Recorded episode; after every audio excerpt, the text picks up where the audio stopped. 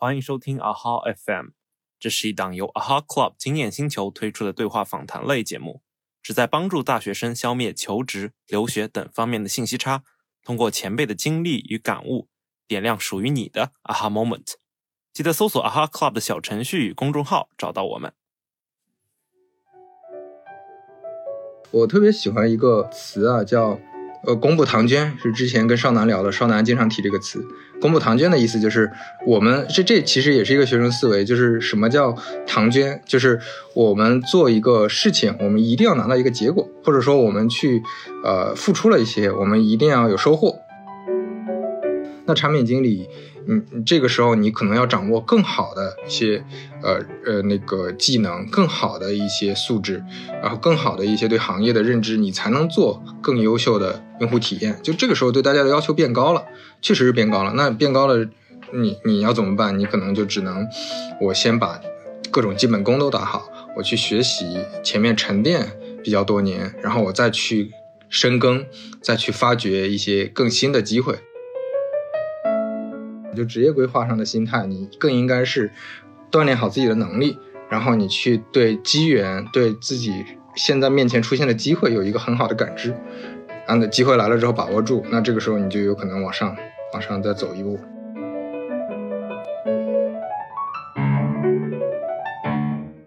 大家好，欢迎收听新一期的阿哈 FM，那我是主持人 Mark，那我们这次也来了一位新主持，也是我们阿哈 FM 的常驻嘉宾小黄鸡学姐。Hello，大家好，我是小黄鸡，又和大家见面了。哎，那本期真的非常非常荣幸啊！我们邀请到了全网知名的产品经理，也是产品经理界的顶流嘉宾刘飞老师啊。飞哥能给大家打个招呼吗？呃，Hello，Hello，大家好。现现在 也算不上顶流啊，但是但是还稍微稍微有点知名度吧。啊，刘飞老师客气了。呃，说起来，我们呃也是这个刘飞老师播客三五环的这个忠实听众。像三五环也是我，其实是我第一个听的博客，然后我的收听时长目前还是第一的。对，有我在阿哈 F 的 M 的第一期，感谢感谢，其实也 Q 到过那个飞哥的观点，那次也是刚好也是我和小黄鸡在聊。那今天能请到刘飞老师，就会给我一种呃追星成功的感觉。嗯，是。其实想当时秋招的时候，也是每天抱着手机去看那个流言蜚语，还有那本书叫什么《从点子到产品》，都给了我蛮多的启示。然后今天突然就直接对话作者了，感觉还挺奇妙的。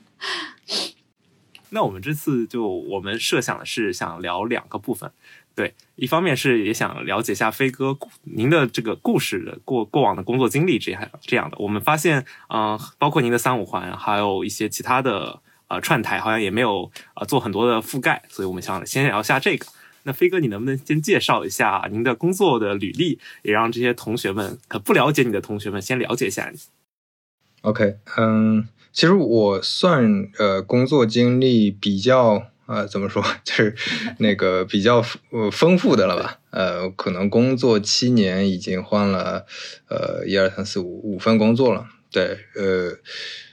我之前前几份工作还是在呃小公司为主，然后后面两份工作在滴滴和阿里，啊，算是在大公司了。那我基本上每每一次跳槽。都是往更大规模的一个公司去跳，然后这个呢，嗯，也跟我自己个人经历和一些机缘巧合都有关系吧。比如说我第一份工作，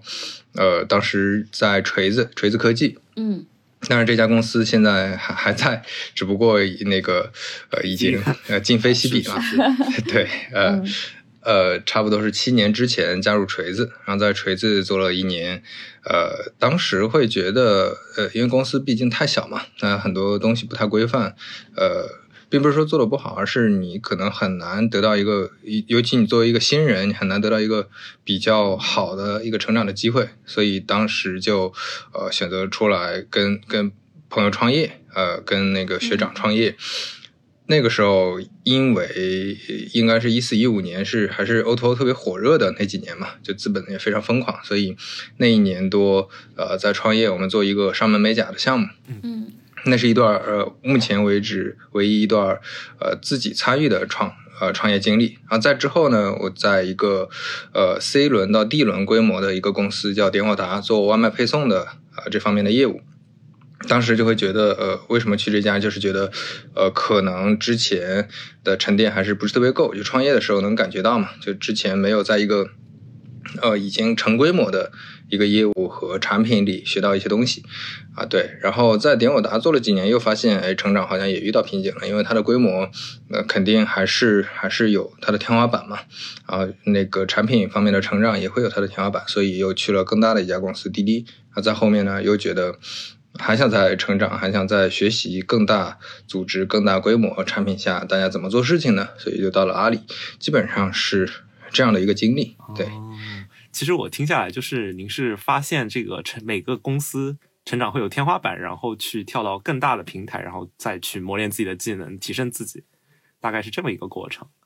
对对，基本上呃，每次跳槽的原因都还是很类似的。嗯。那现在回想起来，你会不会觉得，嗯，就是因为我们很多听众都还是应届生，所以也想啊给大家说说，就是您觉得您找第一份工作就是锤子科技，你会觉得那是选的不错吗？或者是没选好吗？或者说，就如果回到那个时候，嗯，你在选择工作的时候会考虑哪些因素呢？对，包括怎么做权重。我的感觉是这样，我还是建议，就包括现在，其实很多啊大学生朋友跟我交流，我还是建议第一份工作尽量还是选大公司的机会。就是呃，首先我我说一下这里面的逻辑啊，我我会觉得，尤其是从我自己的经历来讲，我发现在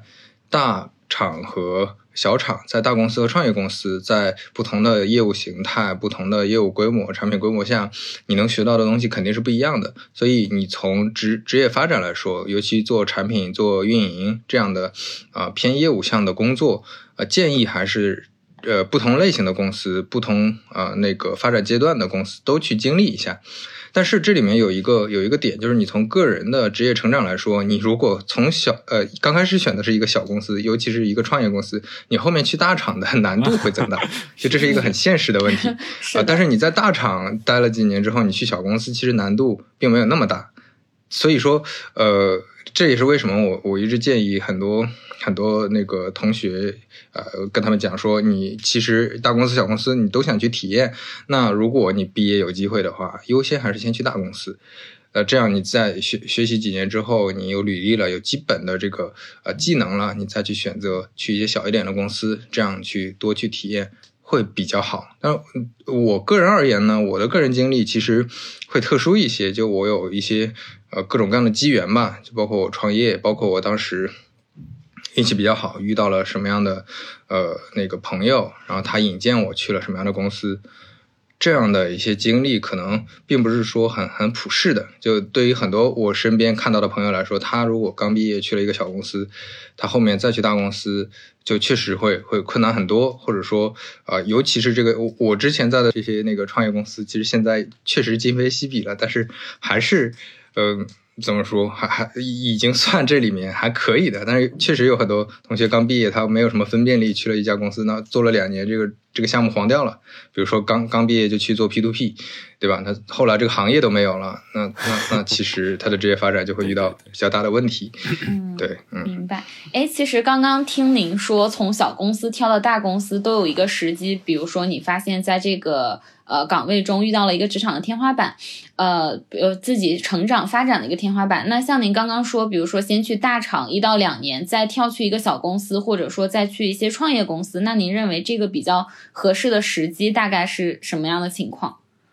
我一直觉得这种时机，呃，去跳槽的时机，或者做职业选择的时机，它。肯定是是你当前面临的境况而定的，它并不是说有一个普世的标准，每个人你到两年、三年的时候一定要做什么什么事。但是当然，呃，每我我我确实是普遍来说，每隔两年 check 一下自己的职业职业发展会更好一些。但是，呃，在 check 的时候，在看你要不要做选择的时候，一定是看不同选择之间的对比。而并不是说哦，别人在大公司待两年，很多人出去了，那我一定也要出去。但是有可能你在这个大厂面临的机会是非常好的机会，你有很好的一个业务做，然后这个业务可能发展也非常快，你也能得到很多很多的成长机会，甚至啊，你你能去更高的位置去做管理或者怎么样。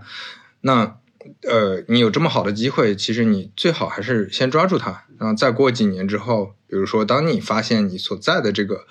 呃岗位上所在的这个境况已经很难带给你成长，很难让你呃不管是现实物质意义上的升职加薪，还是说你觉得自己学习东西已经遇到瓶颈了，嗯那个时候你再做一个调整会比较好。对嗯，明白。刚刚飞哥其实也提到说，呃，不要在职场中看别人做什么，自己就去简单的效仿，而要根据自己实际的情况去判定。那其实我觉得这种嗯无脑的从众，或者是说跟着大家一起做选择，也算是一种在学生时代的一个心态。比如说大家都去考研，或者大家都去参加什么比赛。那飞哥根据您的经历，就是有没有一些从学生到职场人的这种心态的转变，可以给大家分享一下？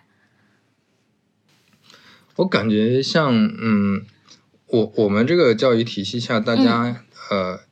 已经已经养成的各种学生思维，其实还是，嗯，很需要在刚毕业，你你很难说你毕业的时候是是是就是瞬间就能克服，或者是瞬间瞬间就能意识到去做改变，但是还是要在前几年的时候，慢慢的调整这个各方面的心态。这心态里面包括很多维度，其实最关键的几个维度，第一就是刚才提到的，你要意识到你自己的路、你自己的境况和别人的不太一样。呃，我举个简单例子，比如说有很多同学他会觉得说，嗯，那个那个，比如学上读书的时候，我们去读一个研，或者说我们去学一个科目，我们呃那个学习了什么东西，最后就一定能拿到一个什么结果啊、那对于很多同学来说，他们会觉得说，哎，我我毕业，我只要做三年产品经理，我一定能变成一个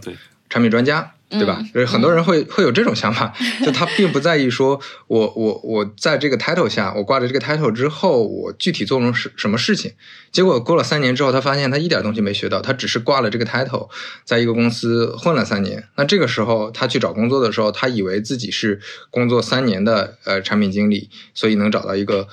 呃市面上普遍工作三年产品经理能拿到的薪资，这是这是不太可能的。他他不像那个。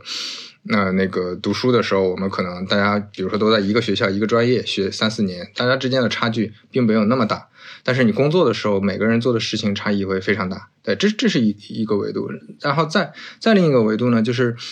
呃呃，应该怎么说？就是你你想要追求确定性，想要追求一个很标准化的一个学习方式，这个这个也发生了变化。就像我刚才提到，我们为呃之前考试，我们是有一个标准答案的，然后我们是有是有一个很完整的，就我我大部分学科其实有教材，这个教材体系都很完善了。那他会觉得产品经理可能呃，或者说做运营，或者说做互联网的其他职业，技术可能还好一点，但是这种偏业务的职业，你会发现每一家公司的定义定位都差异非常大，啊，每个人做的事情也差异非常大，这样就会导致，呃，比如说你你按照呃网上搜集到的或者跟人打听到的，我读哪些书，我看哪些内容，我就一定能变成一个产品经理，这个是。很嗯，很不一定的。你比如说你在腾讯，你可能就要学很多关于社交的东西，关于用户体验的东西。那在阿里就不太一样，你要学很多电商的东西，很多运营的东西。那嗯这之间其实甚至可以说是两个行业，嗯它并不代表说你掌握了某些什么技能，你就一定能做好这个职业。呃，这这个这个这这有点像是一个开放式的一个很呃那个就事论事，一个很视场景而定的一个知识体系，一个学习方式。这种学习方式之前在上读书的时候是非常非常少的。嗯对我，我觉得这两个是我感觉可能大家普遍会存在的这种、这种嗯、这种，对对对嗯，我很难，对很难去调整的这种心态。嗯我我完全理解这种感觉，就是，呃，其实很多时候，我是个人觉得，可能还是需要从内里去寻找你的标准，就是像你刚刚说的，就是那种按照按部就班的这种呃晋升路径，或者是怎么样。对，其实就是有一种学生思维，有一种高考的思维，就是一套统一的标准的体系，像高考一样。对，包括我们到大学以后，还是在追求绩点，或者出了大学，可能追求的一个标准换了一个，就变成了薪酬，对吧？这就是一个非常单一的标准，但可能啊、像刚刚您说的，可能还是要开放式的去寻找自己想要什么。对对对，对，就这种这这也是个很典型的问题，就很多人毕业之后他就又去追求。当然我我其实刚毕业前几年也会也会这么去想了，就就去追求薪资 涨薪，对吧？就是薪资可能代表的是你个人能力，嗯啊、也有可能是呃，比如说 title 啊，你到底是不是高级产品经理，是不是产品专家，是不是高级产品专家，你是不是挂总监 title 啊、这种，或者说呃管的团队的人数，或者或者说怎么样，就其实很多人都会都会追求这个，就它是一个外部单一标准，但是嗯你自己到底对吧，是不是有两把刷子，你自己的水平到底在哪？你还是要要要清晰的认识的。因为之前确实见过，比如说有几年那个我印象特别深的是万达当时在做电商，所以他招了很多做电商的人，这些人都是两倍三倍的薪资招去的，然后他们负责本不应该是他们能 cover 掉的那个 scope，呃，就是相当于我本来可能能力在这儿，但是你给我硬挂了一个非常高的一个位置，结果导致这个这个业务后来当然没没做下去。然后这个业务中的人，他们在那个地方待了两三年，他们就很难跳出来了，因为他们的薪资已经涨上去了，他们接受不了降薪，但是他们的水平又拿不到市场里那个该有的这个这个这个薪资，就很多这种 类似的情况就会就会特别尴尬。如果你没有这种清清楚的认知的话，就你你的这个这个薪资到底意味着什么？怎么说？呃，如果这个薪资超出了你的能力范围，其实你可能是抓不住的，总归是会在某某些情况下 亏掉或者怎么样。对，就是你你也可以自己去呃，比如说最近社区团购特别火，你会发现很多原来做供应链的，就原来供应链产品，哦对对并不是大家对一下子就火起对吧？很关注的产品。对，但是现在火起来，他们可能拿能拿到就就一个，并不是什么名校毕业的，甚至专科学生，他就能拿到一个非常高的一个一个薪资。那这个时候你要意识到说，哦，这是因为风口里的因素呃起到作用，它确实是一个供需关系，并不是说你现在不值这个价，而是因为风口来了，你你现在变得值这个价了，但并不是说你现在能力有多多大的提升，就是你要拆出来这背后的因素。对，嗯，哎，就刚刚哦，刚刚其实我们问那个选择工作考量因素的时候，其实你你提到的是大厂还有小厂这个区别，那还会有一些其他的因素吗？我想补问一下，对，给我们同学做一些参考。比如说会不会考虑城市，嗯，这些，嗯，我感觉因为本身做产品啊、做运营、做业务像这样的呃职呃这样的岗位，首先要考虑的还是事情，就这这永远是最重要的。嗯就你能不能有事情做？呃，其实虽然很多人会觉得说我在大厂不就是一个螺丝钉嘛，嗯嗯，但是实际上你会发现在小厂，你虽然不是螺丝钉，你会有一个我能决策很多东西的错觉。但是实实际上，在很多小厂，如果他把一个应届生放到比较重要的位置，这就说明这个创业公司它其实现在并不是很需要把产品或者把运营做好，对吧？这个逻辑其实很就很很容易很容易想清楚。所以当你去了之后，你可能就会发现，那那个其实没有什么事情做。啊，其实你还是在跟老板一块儿画 PPT 或者怎么样，就这个是这个是背后为什么说在大厂里确定性还是会更强，你成长的呃概率，并不是说在大厂一定成长的更快啊，但是说在大大厂你你虽然负责的事情小，但是至至少能保证你有事情做。所以你按照说我我能拿到事情做的这个逻辑的话，其实去那种中型的呃公司，或者说那种在飞速发展的公司，或者说在在快速发展的某个行业，呃，这个是我觉得可能会比其他的呃无论城那市啊，个选择要好一些的。薪酬都会比较重要，是？对，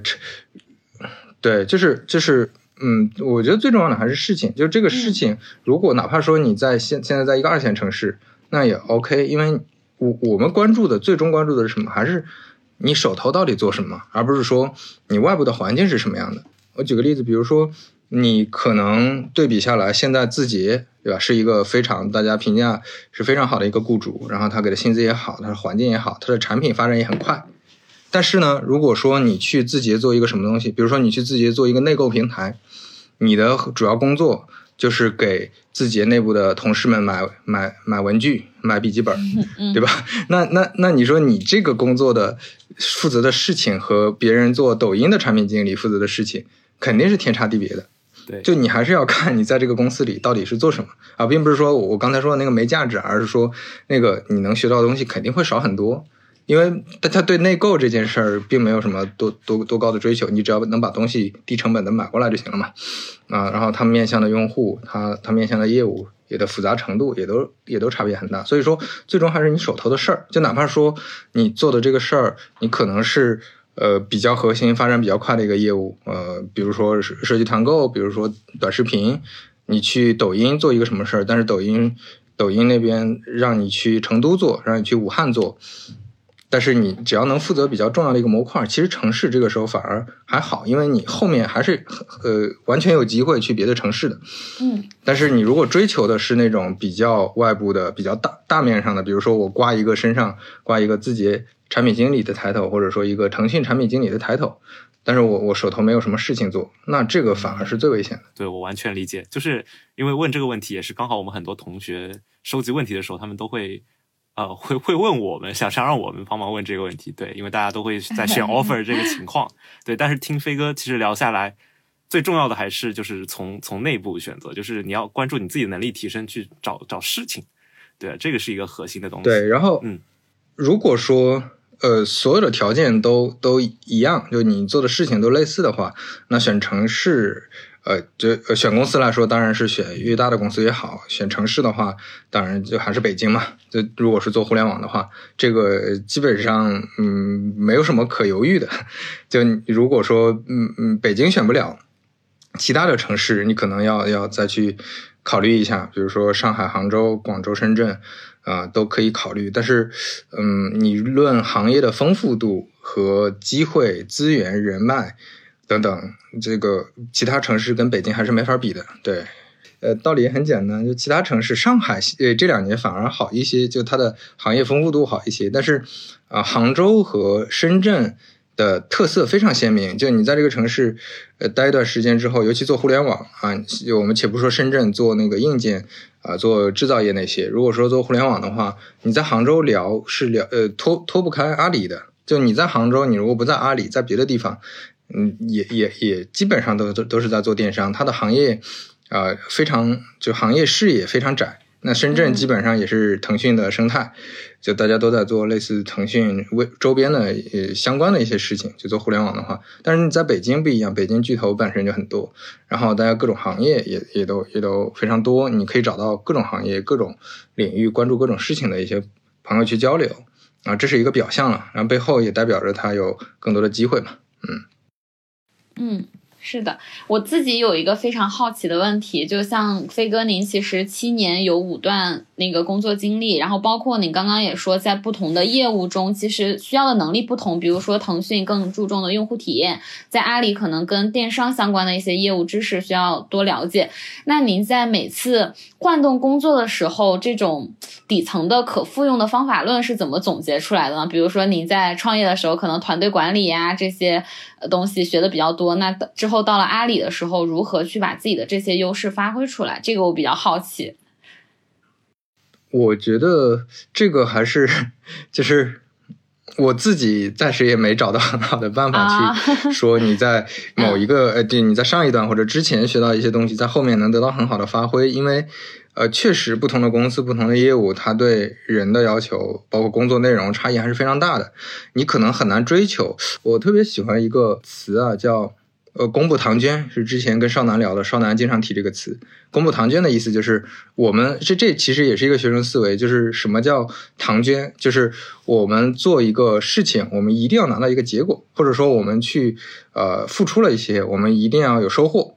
啊，就大家呃，之前普遍是这个思维，就好像说，呃，比如说我在一上一家公司学到一些东西，我在下一家公司我一定要用上啊，不用上我这不白学了吗？就很多时候可能会有这种固固化思维，但是你会发现在职业生涯当中，它又跟我们之前学习不一样。我们呃，小学数学肯定能帮助到初中数学，初中数学能帮助到高中数学，能帮助到我们学那个大学的数学。但是呃，在职场里不一样，有可能你你比如说我我在那个。创业的时候学到很多东西，我后面几份工作很多时候都是用不上的。那有可能在过了几年之后，哎，突然在做一个什么事情的时候，哎，用的用用上了一些。那这个时候你就会发现，哦，这个经历串起来了。这有点像那个乔布斯之前说的，要把点连成线嘛。但是你很难说你你你那个每一个之前的点都能连成线，有可能呢，确实就是呃只在当场当时那个场景下有效。对，嗯，明白。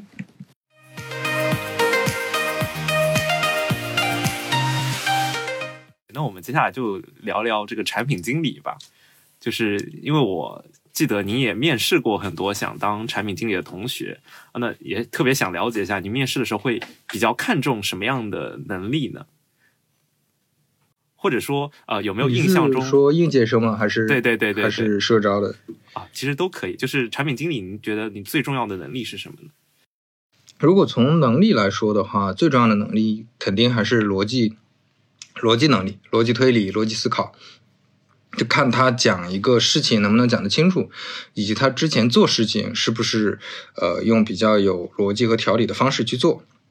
那如果对于社招社社招呃同学的话，基本上呃就看他之前的经历，呃他去讲他之前做产品的一些思路有没有他怎么拆解问题的，有没有解决问题。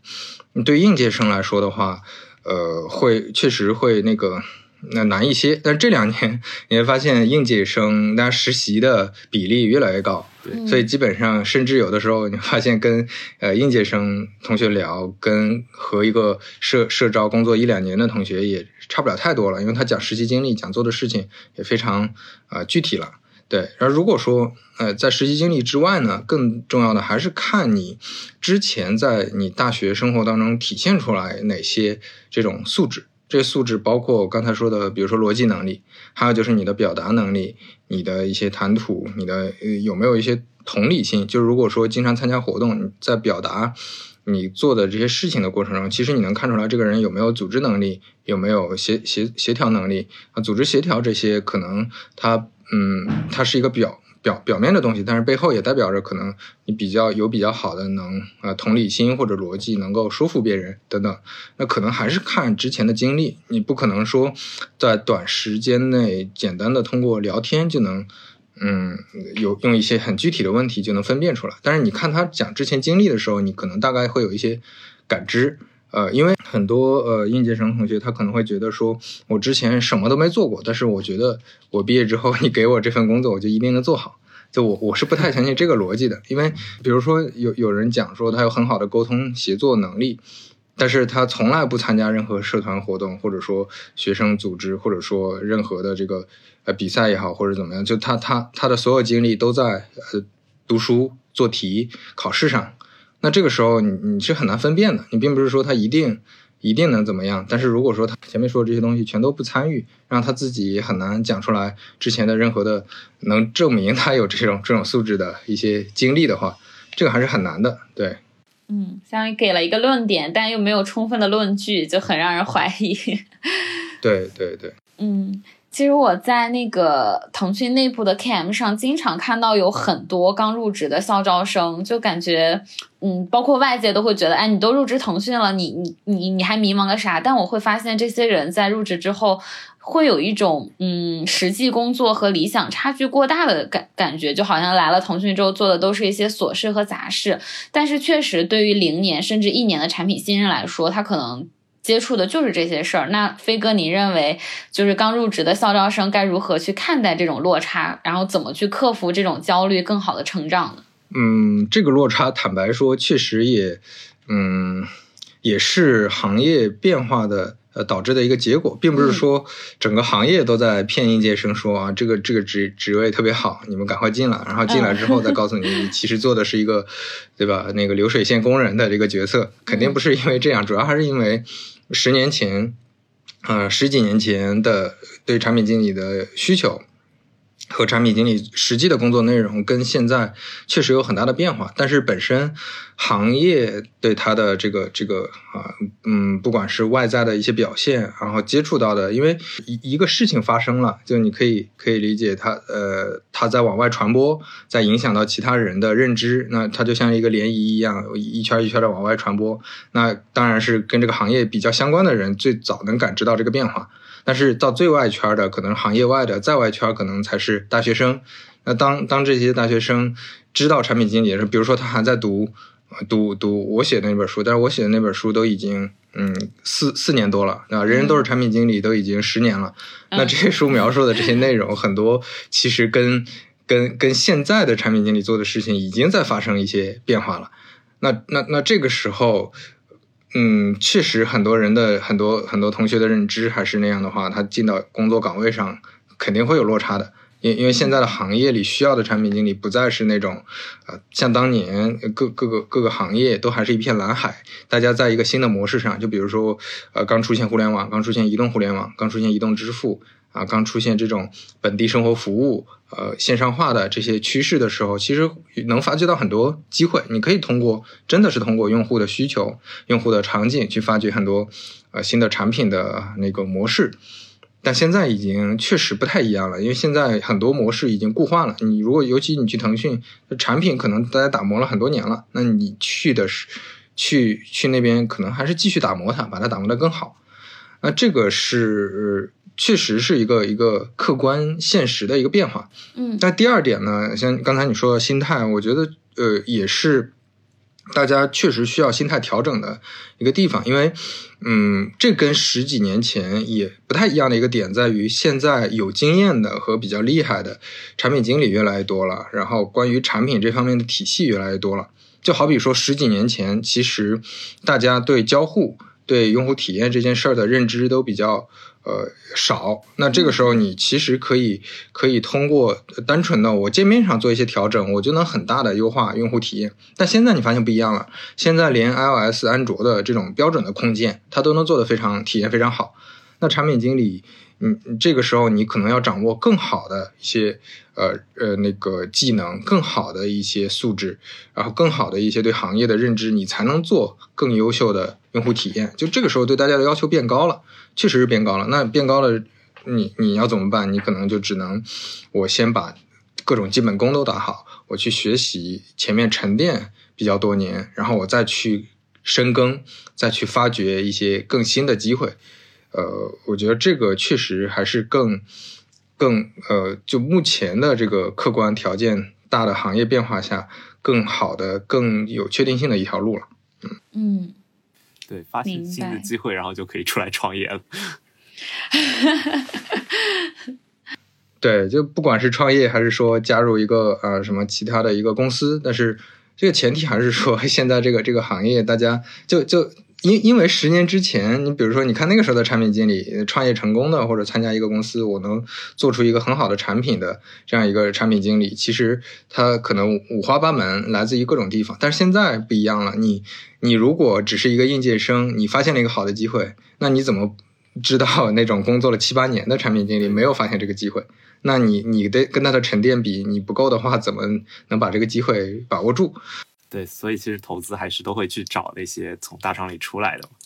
就是有这个人脉的话，大家都会第一时间去接触这个人，对，为这个创业项目值。对，对，对，对，对。然后我其实也想问一个，就是这个产品经理啊，他在这个实际岗位中的，呃，怎么说，思考还有输入，就怎么能够更加的，呃，接地气，对实际工作这个有有借鉴性，又或者说怎么看待这个方法论这个东西？从工作中总结出自己方法论，这样。呃，我觉得最重要的还是还是要多做总结和反思。嗯，他呃，你你对方法论的总结，并不一定是用一个标准的模板啊。就像前面提到了嘛，你如果把它把一个职业当成一个，一定是有一个标准模板，我需要需要拿到一个 Excel 表格，让我。你通通过我这几年的工作，我往这个 Excel 表格里填一些东西。你要是这种思路的话，那那肯定就会有问题。呃，可能更重要的还是说，你在每做一段时间的工作之后，你每做一个项目之后，你去反思和思考，说我在这里面我学到了哪些东西。很可能刚开始工作的那几年，你学到东西是比较分散的。嗯，但是呃。当你有了更多的这种经历之后，尤其是你开始深耕某些行业的时候，你比如说我，我刚开始工作的时候，对用户体验的理解都非常散，都是呃一些很很很很碎片的一些认知啊、场景啊、需求啊等等。但是当我工作后面几年之后，我开始，我基本上都在做双边平台嘛，我在做美甲，在做外卖，在做打车，包括在做电商。那这些这些维度再去看之前学到一些东西，你会发现能能串起来。啊、我在双边平台里，我怎么在做做匹配，怎么做供给，怎么做需求，就会有很多可以串起来的这些东西了。但是，嗯，可能刚开始确实很难找到一个很好的模板或者主线，能提前预知到说你你未来能做什么事情，或者能能嗯呃在什么技能书上，在什么方法论上，一定有什么样的一个呃一个沉淀。这个这个确实有点难的，我暂时也没太想出来我有什么很好的这种标准化的方法。明白，而且我觉得这个方法论真的是跟个体差异比较大的，没必要说为了总结什么方法论硬去凹，而是说你在这个实际的工作、实际的项目中，真正有哪些自己得到一些心得体会，可能也不是说总结出来给别人看的，而是真的对自己之后工作有一定指导意义的东西。嗯。对对对，嗯，我可能问一个跟自己关系比较大的问题，我比较想知道，因为我现在也属于才入职不到一年，那我想问一下飞哥，对于一年产品经理的这个及格线还有满分线，分别是什么样的一个标准？嗯，从我的视角来讲，呃，及格线可能就是能够呃比较好的对一个你所在的行业负责的你的这个模块做出一个好的认知吧，就是你能够做好的决策。呃，决策背后是认知，就你你不管是做什么行业，你最后给你这个模块相关的一些呃问题的时候，你能做比较好的一些解答。当然这，这个是是一个结果了。这个过程，我觉得一年合格的产品经理就是你要为了达成这个结果，你要负责至少一个非常完整的一个呃项目的迭代。就这个项目可能是你自己参与也好，最好情况下当然就是自己主导，能够推进一个需求，并且我我说的迭代，并不是说你只是把这个需求做出来，然后上线就算完了，肯定是你基于第一次上线，你做出了一些调整，然后你通过第二、第二次、第三次，甚至更多的迭代，你得到了一个相对满意的结果。啊，这个算是我觉得一个，如果你有这种完整的经历的话，算是一个比较好的一个，呃，在至少在及格线以上的一个产品的经历。嗯，如果说满分的话，这个这个这个很难说，就可能我觉得就是嗯呃，也是做类似的事情，只不过在各方面做的这种决策和判断都会非常非常非常准确。呃，还有另一个维度看的话，当然就是你如果能短时间内负责非常多的呃这个项，呃就是负责了非常多的需求，并且每个迭代的都很好，那这个可能也也是比较接近满分、非常优秀的一个啊、产品经理。我记得之前在呃滴滴的时候，我们发过一个 SSP offer，就是当时当年唯一的一个 SSP offer，它是在刚毕业的时候，呃，就在毕业之前就已经有三份实习经历了，而且全部都是大厂，而且全部都是大厂还比较核心的业务 就是我们艳羡的那种人，是我们那种应届生最艳羡的那种。对，就他的他的学校还不是非常 top 的名校，就是就是也是普通的普通的九八五吧，但是他他确实参与了非常多的这个这个事情，然后你跟他交流，你会感觉跟其他应届生交流完全不一样，你就感觉跟一个工作了两年的产品经理交流嗯差不多的，对，嗯。明白。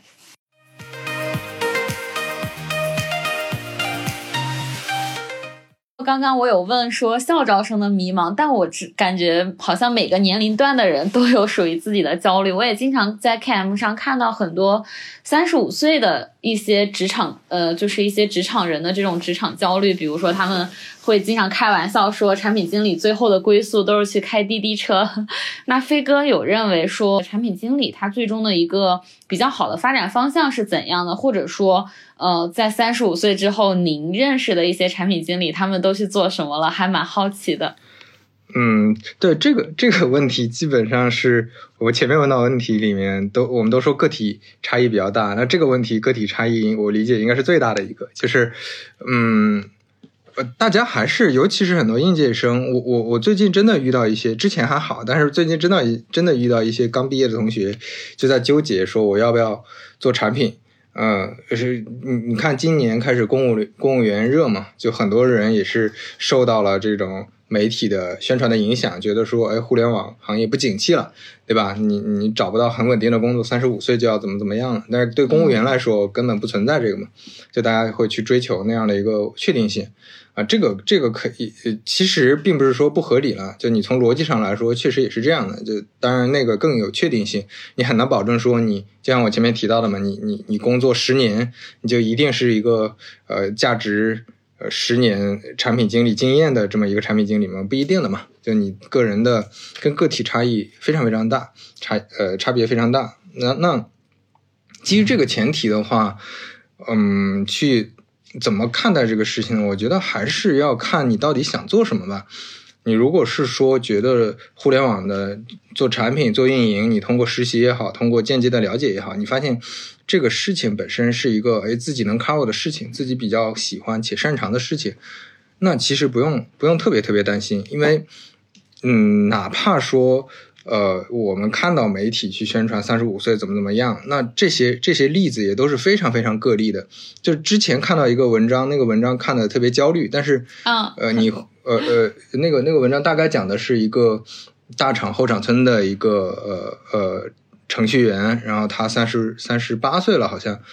呃，现在失业了，然后找不到工作，只好回老家了。然后什么呃，身上也没带多少钱，没有任何积蓄，无房无车，没有老婆孩子，对吧？就就描述的一个非常焦虑的一个形象。嗯。但是你仔细看他对他这个人的报道，你会发现是这个人的问题，并不是说是这个行业的问题，因为他月薪三三四万，当然你算不上很高，但是在在这个呃。呃，一个那个一线城市完全是能够生存的，因为其他行业平均下来肯定都不一定能到这个数。但是他每年每个月拿到三四万，他都是月光的，他都要买买很好的酒，他又很好面子，然后天天拿着这些名酒去去请朋友喝，啊，然后他就钻研酒，然后也懒得去交朋友、谈恋爱或者怎么样。那这是每个人的个人的选择，然后他自己又对能力成长这方面完全不敏感，他做了。十几年的工作一直是做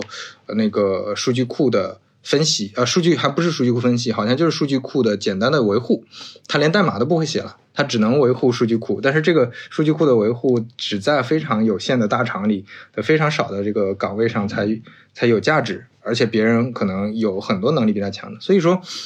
嗯，我们去看这些这些个例的时候，当然会焦虑了。但是你比如说，就像你刚才提到的，我拿我身边的各种。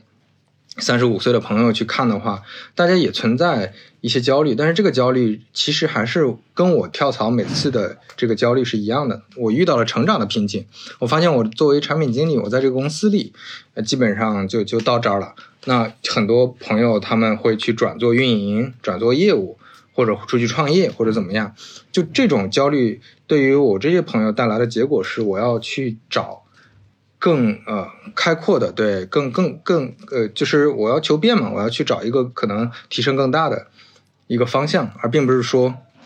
我就我就完全没有那个没有没有任何机会了，我现在只能是说换份职业，我突然就怎么样？而而且你从外部来说，如果你只看到说这个人不做产品经理的，你可能就会觉得我靠，我我我原来选了一个职业，不能。也做一辈子，那很多人会慌。但是你你反过来看，他们其实从作为产品经理的视角，我去改改做投资人，那我其实是一个很懂产品的投资人。我去做自媒体，我去做运营，我去做业务，我都是一个很懂产品、很懂用户的这么一个角色。其实他反而会做的也挺好的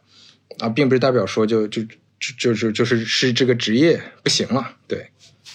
嗯，明白。对，刚刚您也说到自媒体，就是做产品。对，做自媒体好像有个经验上的复用嘛？那您能不能聊聊您这个创建个人 IP 的这个故事？就是我看您不无论是播客，还有视频，然后还有啊知乎，还有书籍之类。对，这个其实呃，我觉得也挺机缘巧合的，它也是个很难模仿的事情，并并不是说水平差异，更多的还是机缘之间的差异。你像我。嗯，应该是一四年开始写东西，那个时候我也只是呃，作为知乎用户，比较喜欢在在知乎上互动嘛，然后就写一些回答。刚开始都没啥人理的，我记得我那个时候长达一两年时间里，点赞最高的一个回答也就一百个赞。对，然后后来开始，呃，就真的是很碰巧，那个时候产品经理的那个内容消费的用户多起来，就是很多人想了解产品经理，但是呢，关于产品经理的内容非常少。然后后来我我就开始写了一些这种回答，然后那个那个正好是赶上这个时机，就很多人去看了，那很多人互动。那那个时候我正好是工作两三年，有了一些有了一些呃输入，然后我有了一些想法，而且那个时候在创业，可能也会有很多思考，然后我就分享了很多东西。为什么说是机缘呢？就比如说你你像以知乎这个现在的这个产品模式，它的内容。好内容，呃，不叫好内容，就点赞比较多的内容，永远是呃放在最前面的嘛。所以说，有可能你二零二零年再去写一些产品经理关于产品经理的内容，哪怕你比我写好好好多倍，但是也很难去给推推到最上面去了。那这个就就确实很 是一个客观的一个变化。另外呢，你再比如说，对我现在来说，让我再去写，我可能也懒得去写了，因为我工作。比较多了，我对我来说，它的边际收益很低。那个时候我是很有表达欲的嘛，我刚工作两三年，很多东西都很新鲜，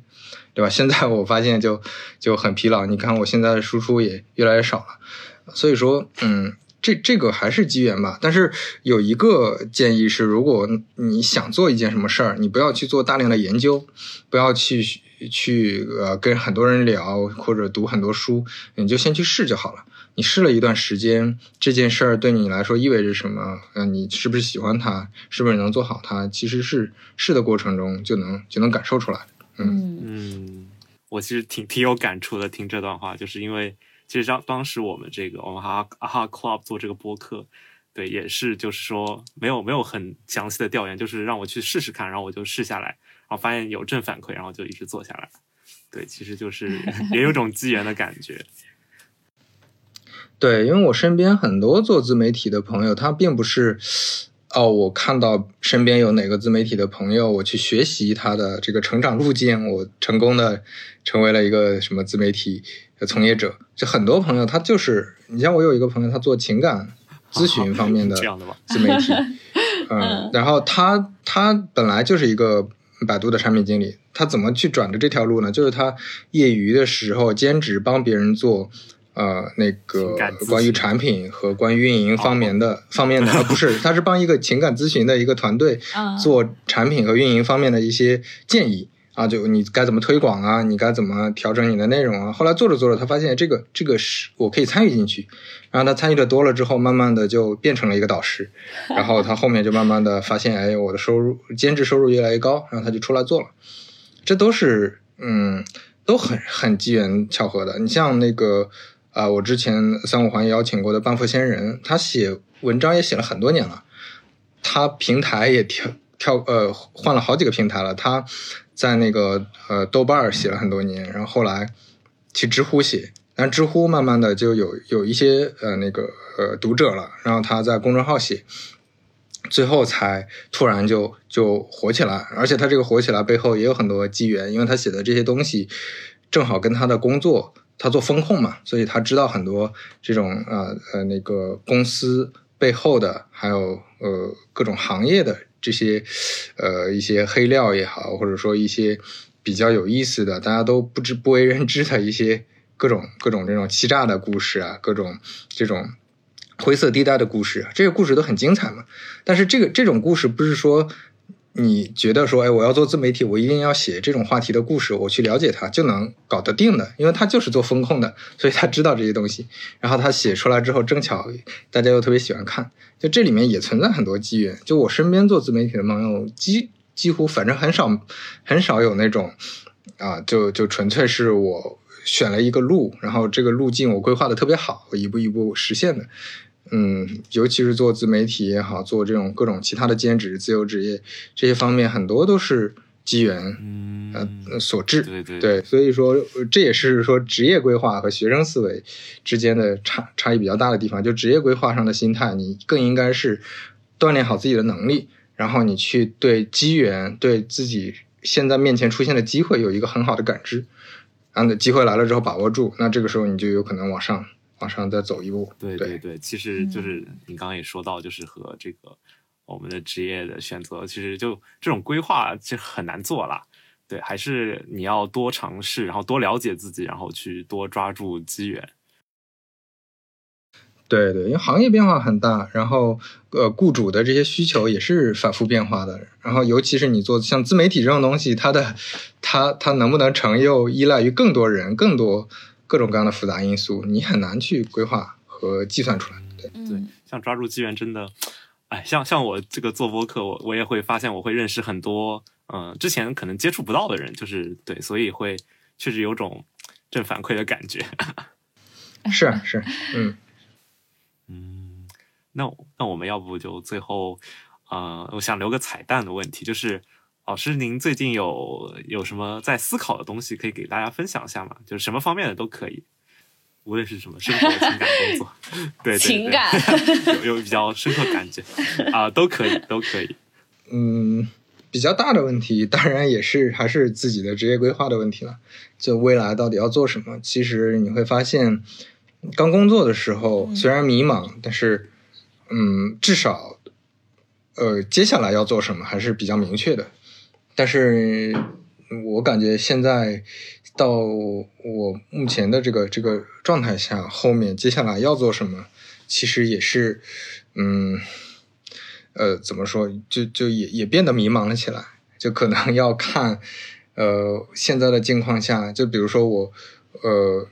后面的选择，他们之间的差异会非常非常大。就比如说，对于一个一个应届生来说，可能选择，如果你决定做产品了，可能无非就是在哪个城市做产品，或者说在哪个公司做产品。但是可能做了几年之后遇到瓶颈了，呃，你会觉得说，我是在大厂做产品还是小厂做产品？然后再再到后面就会发现，你要不要做产品，对吧？你要你未来到底想要达成什么结果？就你你到底想一想要。呃，那个升职加薪，去获得一个更更好的、更好的职业机会，还是说你要兼顾兼顾个人生活，对吧？兼顾家庭生活，还是说你要你要怎么样？其实这个时候，嗯，选择会变得更更复杂起来。我觉得这个这个事情还没有完全想好。